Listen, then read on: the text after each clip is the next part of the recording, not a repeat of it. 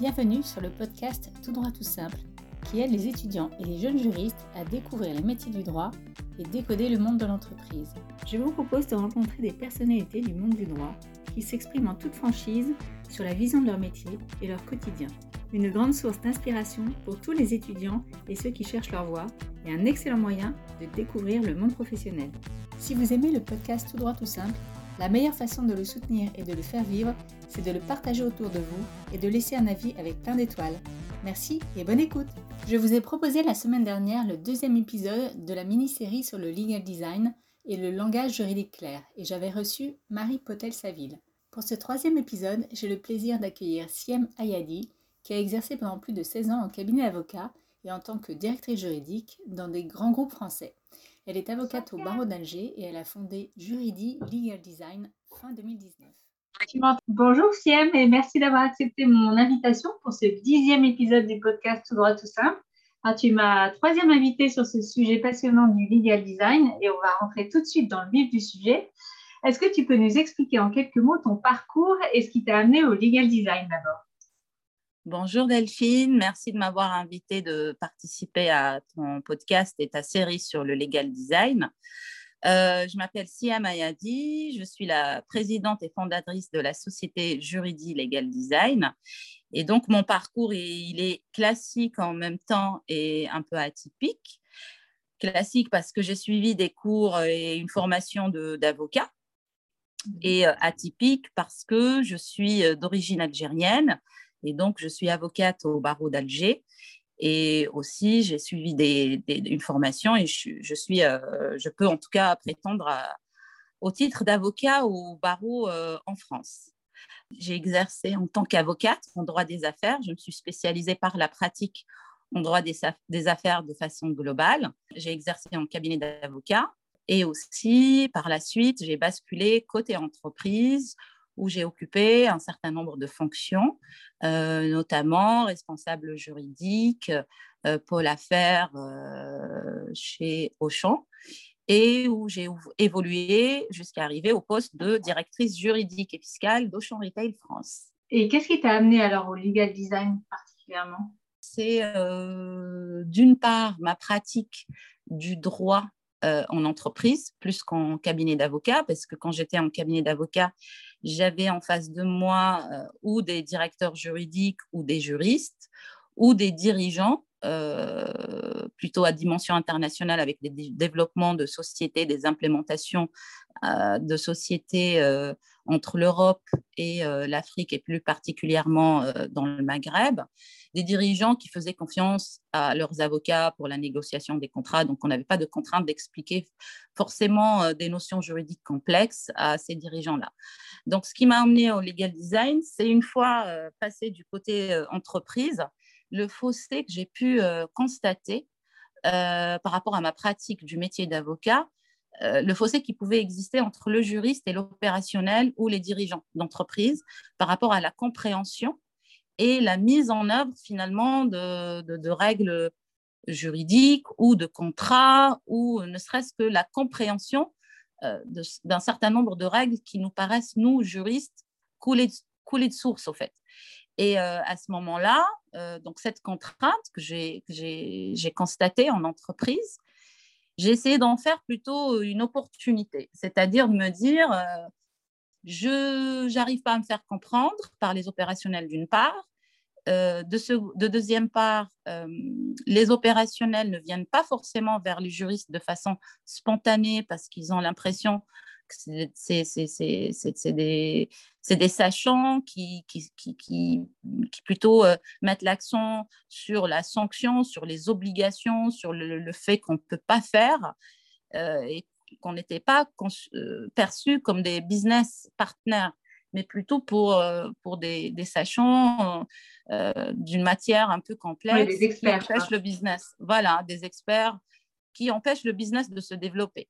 Et donc, cette contrainte-là, j'ai essayé de, la transformer en une opportunité où j'ai essayé de me rapprocher euh, plus des opérationnels, des dirigeants, pour comprendre d'une part leur métier, euh, le comprendre et l'apprendre aussi, parce qu'on apprend énormément en tant que juriste quand on est en contact euh, d'autres métiers, et aussi comprendre leurs contraintes, leurs contraintes des dirigeants, leur état d'esprit, leurs objectifs, leur vision, leur stratégie, pour essayer de, de leur proposer euh, des, des, contenus et aussi une expertise qui répondent à leurs besoins. Donc finalement, j'ai envie de dire que j'ai toujours pratiqué la méthode du legal design du moment où j'ai basculé côté entreprise.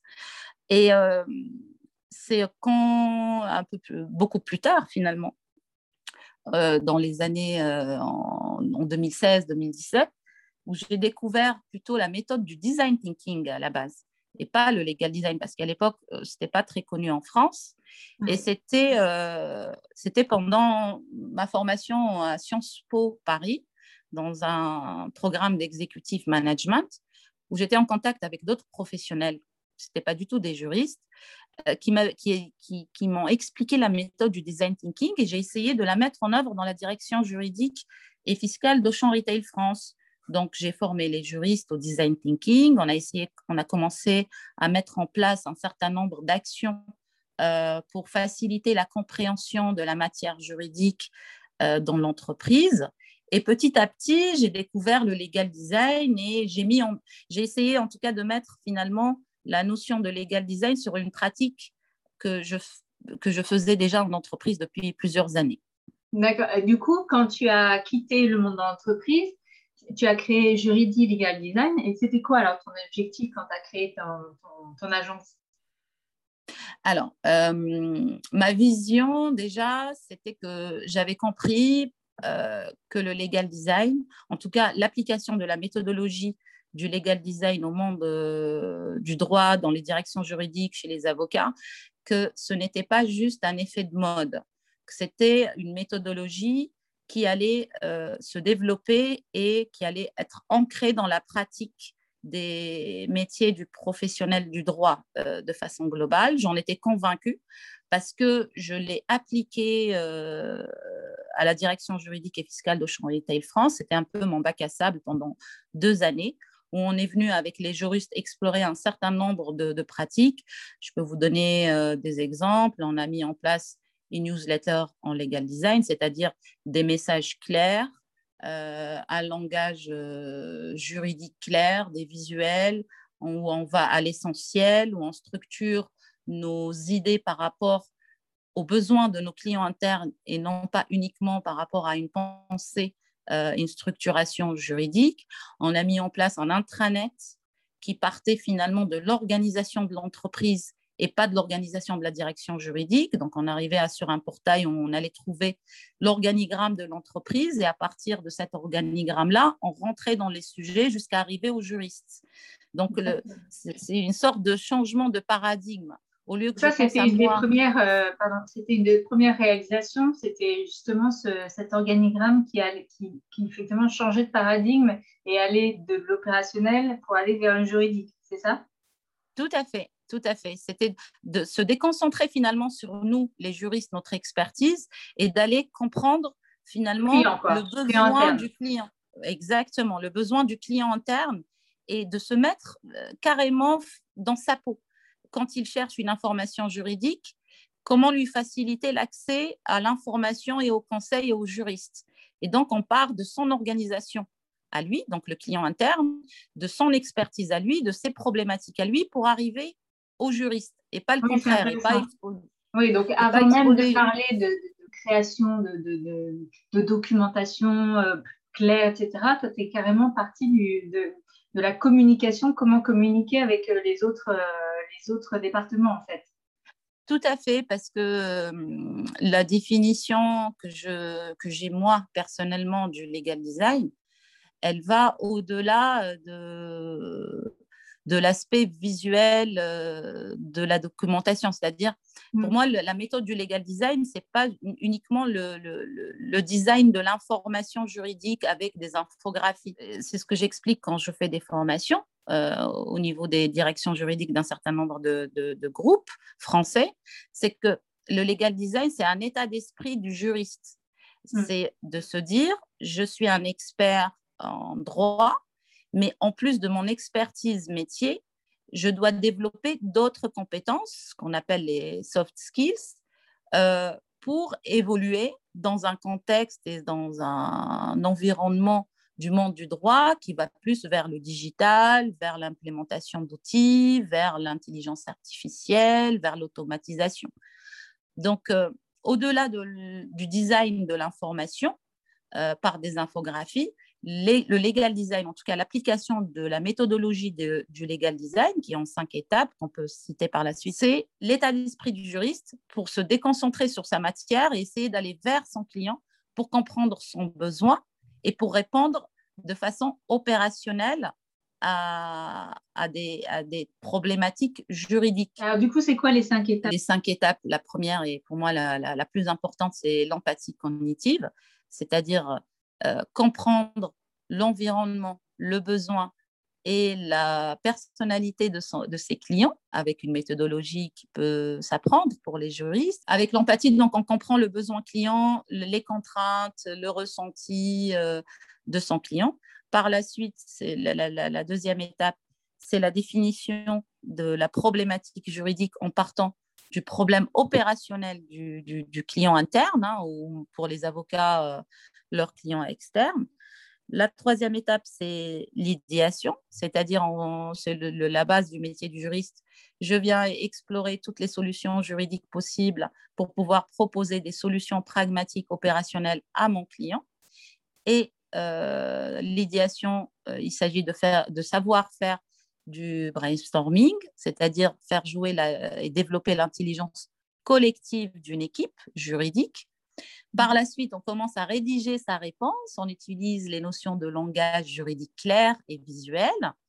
Et euh, la dernière étape, c'est le test, c'est on construit un prototype, ce qu'on appelle dans notre jargon, nous les juristes, mon projet de mail ou de contrat ou de ce qu'on souhaite comme information juridique. On l'envoie à son client et on essaye d'avoir son retour, son feedback euh, pour améliorer notre document ou notre prestation ou notre organisation. Euh, et euh, en fait, la dernière étape, c'est une itération. là où le juriste peut pêcher, c'est qu'on n'a pas la, culture de, de l'erreur et de l'itération de la remise en question et se dire, j'ai proposé une solution, je vais faire en sorte de l'améliorer constamment. Et donc, je me remets en question, je, retravaille ma, solution pour l'améliorer, in fine, dans un besoin de satisfaire son client et d'être business partner, opérationnel, apporteur de solutions et non pas uniquement un expert en droit, euh, un sachant qui dit la règle de loi, sans pour autant proposer des solutions pragmatiques, opérationnelles euh, et engageantes pour euh, ses clients internes. C'est vrai qu'on a tendance à penser que le legal design, il, sert uniquement euh, le non-juriste en fait, pour rendre le droit accessible et intelligible. C'est le cas, il rend le droit accessible et intelligible, mais est-ce que c'est uniquement ça? Est-ce qu'il n'y aurait pas aussi, est-ce qu'il n'aurait pas sa place dans les relations entre les juristes, même par exemple entre avocat et directeur juridique ou euh, avocat et enseignant, étudiant euh, Est-ce qu'il n'aurait pas sa place aussi là? Le legal design, peut-être, il porte mal son nom, en tout cas, lui a donné euh, ce nom et qui peut à tort faire penser au design, donc à l'aspect plutôt esthétique, alors qu'à la base, et en, termes de définition, le mot design ne veut pas dire beau. D'ailleurs, ce n'est pas un adjectif, c'est un nom. Le design veut dire tout simplement conception. Et donc, quand on dit conception et quand on dit legal design, c'est plutôt la notion de la mentalité et de la méthodologie des designers que, couplée à l'expertise, juridique, euh, nous ouvre l'esprit, nous aide à développer ces compétences extra-juridiques euh, pour mieux évoluer dans un monde qui va de plus en plus vers le digital. Donc, ça nous permet de développer d'autres compétences, les compétences comportementales notamment, business et digital. Et sur ce point-là, je peux renvoyer vos écouteurs, si vous me permettez l'expression, vers le référentiel du juriste augmenté euh, élaboré par euh, l'EDEC, où on va voir que on va comprendre ce qui est attendu, du, ce qui est attendu des juristes de demain. Mm. Et effectivement, on peut utiliser la méthodologie du legal design entre juristes de différents pôles, par exemple si on parle d'une direction juridique, pour pouvoir casser les silos entre les pôles d'une même direction juridique pour qu'ils puissent travailler ensemble et développer cette compétence qui est euh, l'intelligence collective pour euh, améliorer d'une part le service de la direction, l'image que peut renvoyer la direction juridique en interne dans l'entreprise et aussi ça aide à améliorer le positionnement stratégique de la direction juridique au sein de son organisation. Et effectivement, si on transpose ça sur les cabinets d'avocats, bien entendu, euh, ça ne peut être que bénéfique pour la relation avocat-client. Le client qui soit une direction juridique ou directement le dirigeant d'une entreprise, en tout cas des personnes non juristes. Et la méthodologie, en fait, on peut l'appliquer dans, plusieurs domaines. On peut l'appliquer quand on souhaite implémenter un outil euh, digital au sein d'une direction juridique, parce que, comme on vient de le dire, on parle comprendre de comprendre le besoin. On mmh. parle d'idéation, c'est-à-dire brainstorming. Euh, ça, en fait, la méthodologie, elle peut nous aider à rédiger notre cahier des charges pour implémenter une solution digitale en tenant en compte les besoins de ces clients internes, les besoins de la direction juridique, euh, comment on va développer l'outil, pourquoi on l'implémente, dans quelle stratégie s'inscrit l'outil, euh, stratégie de la direction juridique et au-delà la stratégie même de l'entreprise ou de l'organisation, comment tester l'outil, comment avoir le feedback de, ses utilisateurs et comment l'améliorer.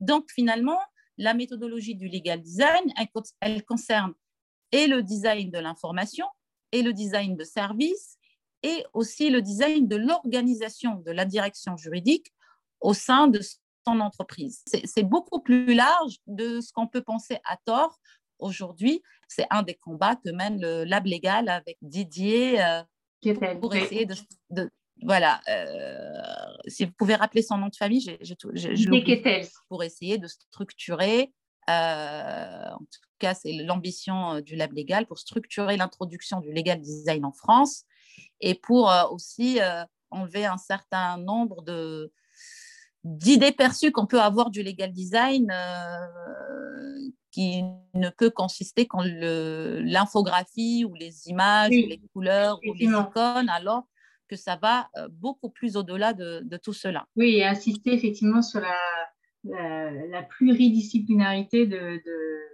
ce, de, ce, domaine qu'est le legal design. Ce n'est pas réservé aux designers et aux juristes, c'est bien plus large que ça et ça doit l'être. Est-ce que, est que euh, vous avez en tête des, exemples où est-ce que euh, pourrez imaginer que le legal design puisse euh, s'appliquer aussi entre étudiants et enseignants? Complètement. Il peut s'appliquer avec deux façons.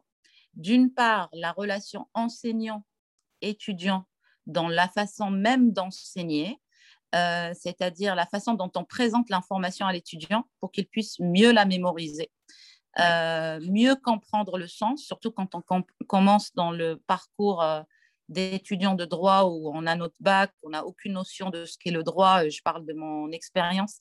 Ma première année de fac de droit, euh, j'ai failli euh, abandonner parce que je ne comprenais rien au fait, ni au jargon, ni à la méthodologie, ni, au, ni même au sens. Et donc, effectivement, ça peut aider les étudiants à mieux appréhender la matière juridique, donc sens, pardon, enseignant-étudiant, et aussi le fait peut-être d'introduire euh, des, cours ou des enseignements sur la méthodologie du legal design euh, au niveau euh, universitaire pour mmh. finalement aider les étudiants à développer d'autres compétences d'apprendre l'expertise juridique. C'est-à-dire, la méthodologie, elle peut apprendre aux étudiants non seulement d'acquérir de l'expertise juridique, ça leur permet de, développer d'autres compétences, notamment euh, la notion d'être business partner, la notion euh, de travailler en équipe, parce que comme vous le savez, euh, Delphine, vous êtes aussi juriste que moi, que le juriste, il a tendance un peu comme un geek à travailler dans son coin, son contrat, à faire ses analyses tout seul. Donc, introduire la méthodologie du legal design au niveau universitaire permet aux juristes en tout cas de façon globale, sans rentrer dans les détails pour ne pas prendre beaucoup de temps, à développer des compétences comportementales, business et aussi digitales nécessaires à leur emploi demain sur le marché et même à leur évolution au sein d'une, une fois recrutés, au sein d'une, d'une structure. Oui, ça facilitera en fait leur employabilité euh, d'acquérir effectivement toutes ces compétences euh, qui sont pas du tout annexes, mais qui sont autres que juridiques pour être mieux employables demain. C'est exactement ça. Tout à fait.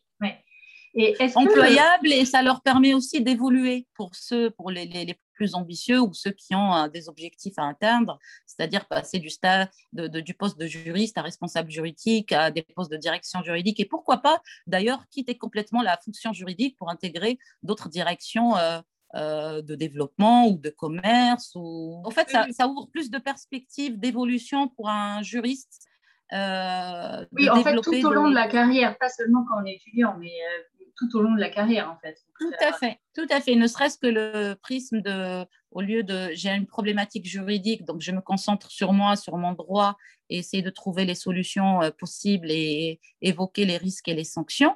Euh, ne serait-ce que la méthodologie de se dire, je vais me concentrer plutôt sur le besoin de mon client, euh, comprendre sa problématique opérationnelle et essayer de lui apporter des solutions pragmatiques qu'il va comprendre et mettre en œuvre, Rien que ça, c'est révolutionnaire pour un, pour un juriste. Qu'est-ce que, vous pouvez répondre à ceux qui pourraient, je dis pourraient parce que je ne sais pas si c'est le cas à chaque fois, mais qui pourraient finalement euh, dire que le legal design, c'est en fait, euh, c'est finalement, c'est du marketing du droit et c'est, que ça en fait. Euh, d'une part, de dire pourquoi pas.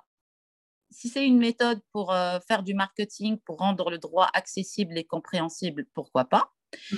Et de seconde part, de dire à ces personnes-là, euh, prenez plus le temps de vous renseigner, de, de vous former, de vous informer pour euh, mieux comprendre ce que c'est le legal design et ne pas uniquement s'arrêter à l'idée que vous pouvez avoir que c'est juste des infographies, parce que ça va mmh. au-delà de cela. Et, euh, et, ce que je peux avancer comme argument, euh, c'est d'une part regarder ce qui se passe dans les pays anglo-saxons et notamment aux États-Unis avec le développement du legal design depuis 2012, euh, où certaines entreprises ne fonctionnent qu'avec le legal design pour faire passer les messages, pour aller plus vite, pour prendre, pour, donner aussi l'occasion aux dirigeants de, se décider plus rapidement, parce que le, monde évolue euh, très vite.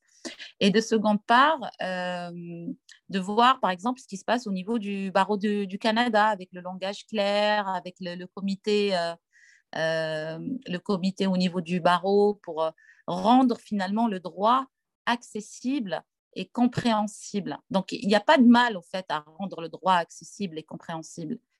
Euh, c'est pas parce qu'on rend le droit accessible et compréhensible qu'on risque de perdre en rigueur ou perdre sa valeur ajoutée en tant qu'avocat. Ça, revient effectivement euh, souvent dans les tous ceux qui sont un peu experts dans ce domaine-là, c'est que justement on ne perd rien, euh, on ne perd pas de substance et on ne perd pas dans la qualité et dans le détail. Euh, même si on fait du legal design, bien au contraire en fait, si c'est bien fait. Bien au contraire, par exemple, aujourd'hui, j'étais en formation dans une, j'ai formé une direction juridique, je peux la citer, la direction juridique du, de Métro France. Et donc, on a fait un cas pratique avec leurs documents. Et suite à ma partie, on va dire, un peu théorique pour leur expliquer l'état d'esprit, eux-mêmes ont repris un document qu'ils ont travaillé eux-mêmes.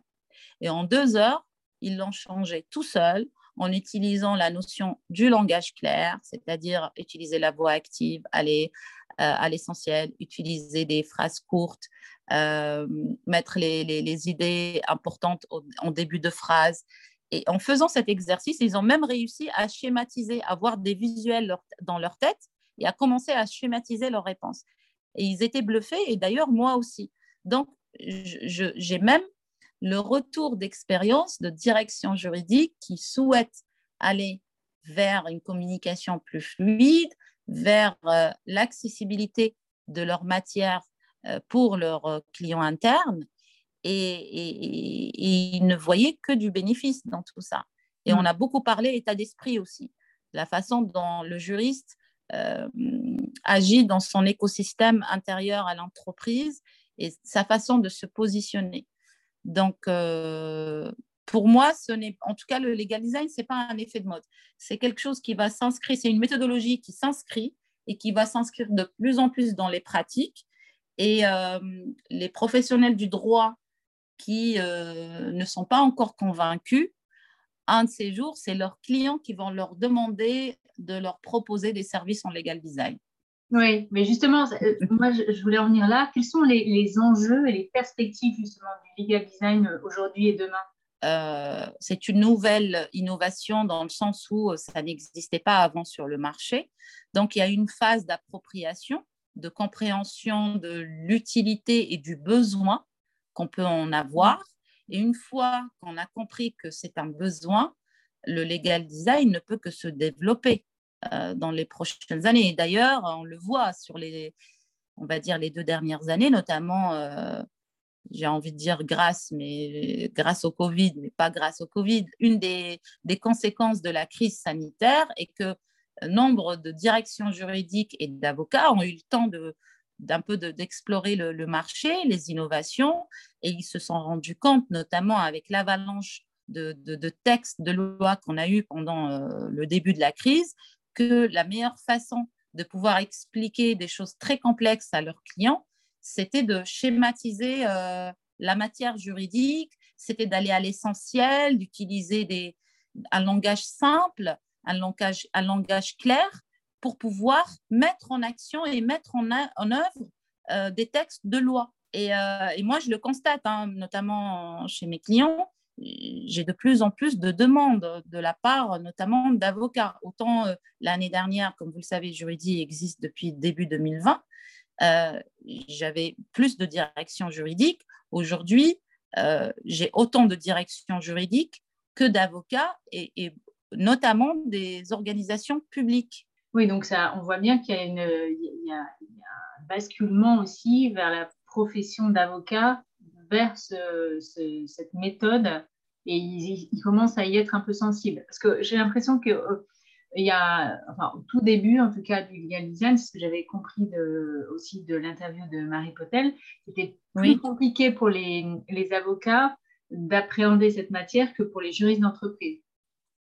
Euh, euh, je suis d'accord avec Marie dans le sens où les juristes, ils sont en contact avec des opérationnels. Donc, ils sont confrontés à des contraintes d'application de, de, leurs préconisations, de compréhension de leurs notes, de leurs mails, euh, de mise en œuvre de, des contrats signés. Donc, ils sont en contact permanent avec des opérationnels. Donc, ils arrivent à prendre conscience plus rapidement du besoin euh, du legal design, qu'ils ont besoin du legal design. Or, les avocats, en général, ils sont plus en contact avec des directions juridiques. Euh, donc, ils parlent le même jargon, ils ne trouvent pas de difficulté à communiquer avec des directions juridiques.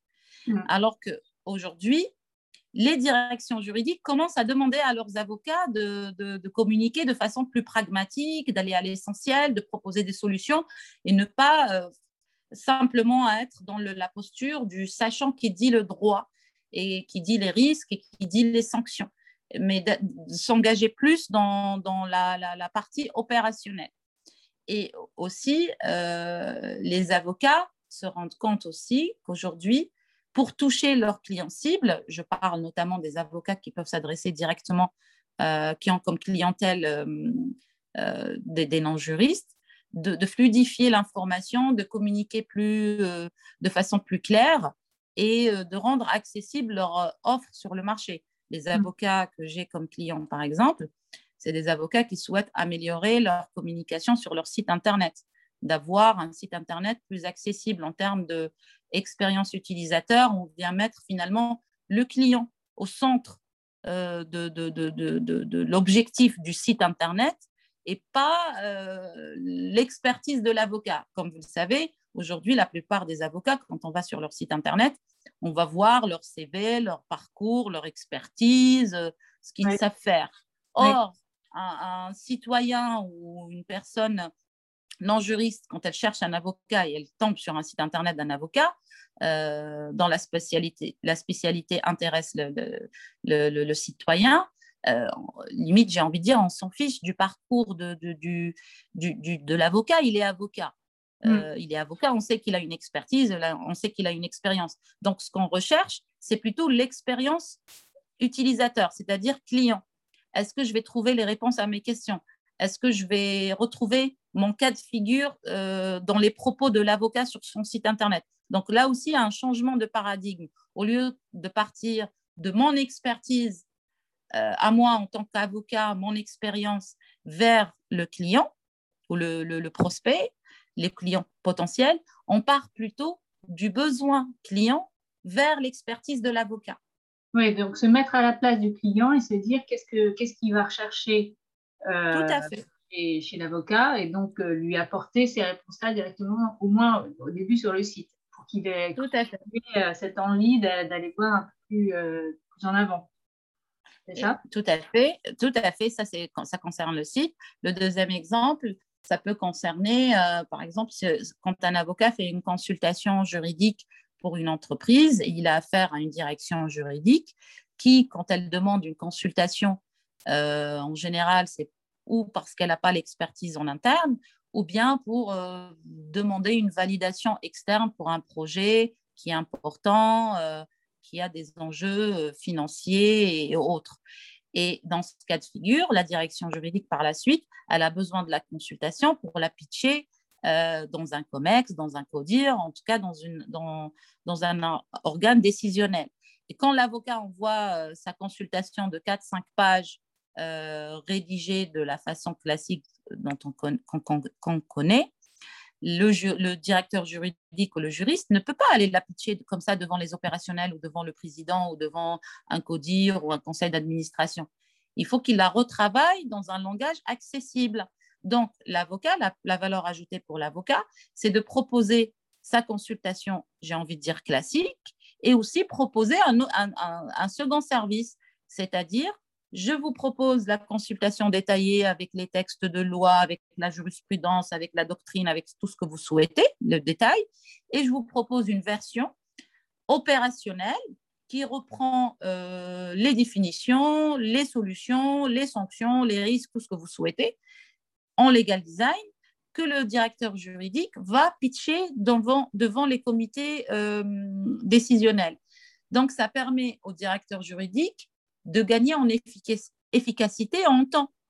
Parce que moi-même, j'ai été directrice juridique et quand je recevais parfois des consultations d'avocats, je, je, l'ai retravaillé. la même expérience. Je l'ai retravaillé parce que j'étais incapable d'aller les présenter comme ça devant le, le, le, CODIR ou le, CODIR ou le COMEX. C'était impossible. J'allais me ridiculiser, on allait, on allait pas m'écouter. Parce que quand on est expert dans son domaine, il faut savoir que ses clients, nos clients nous font confiance.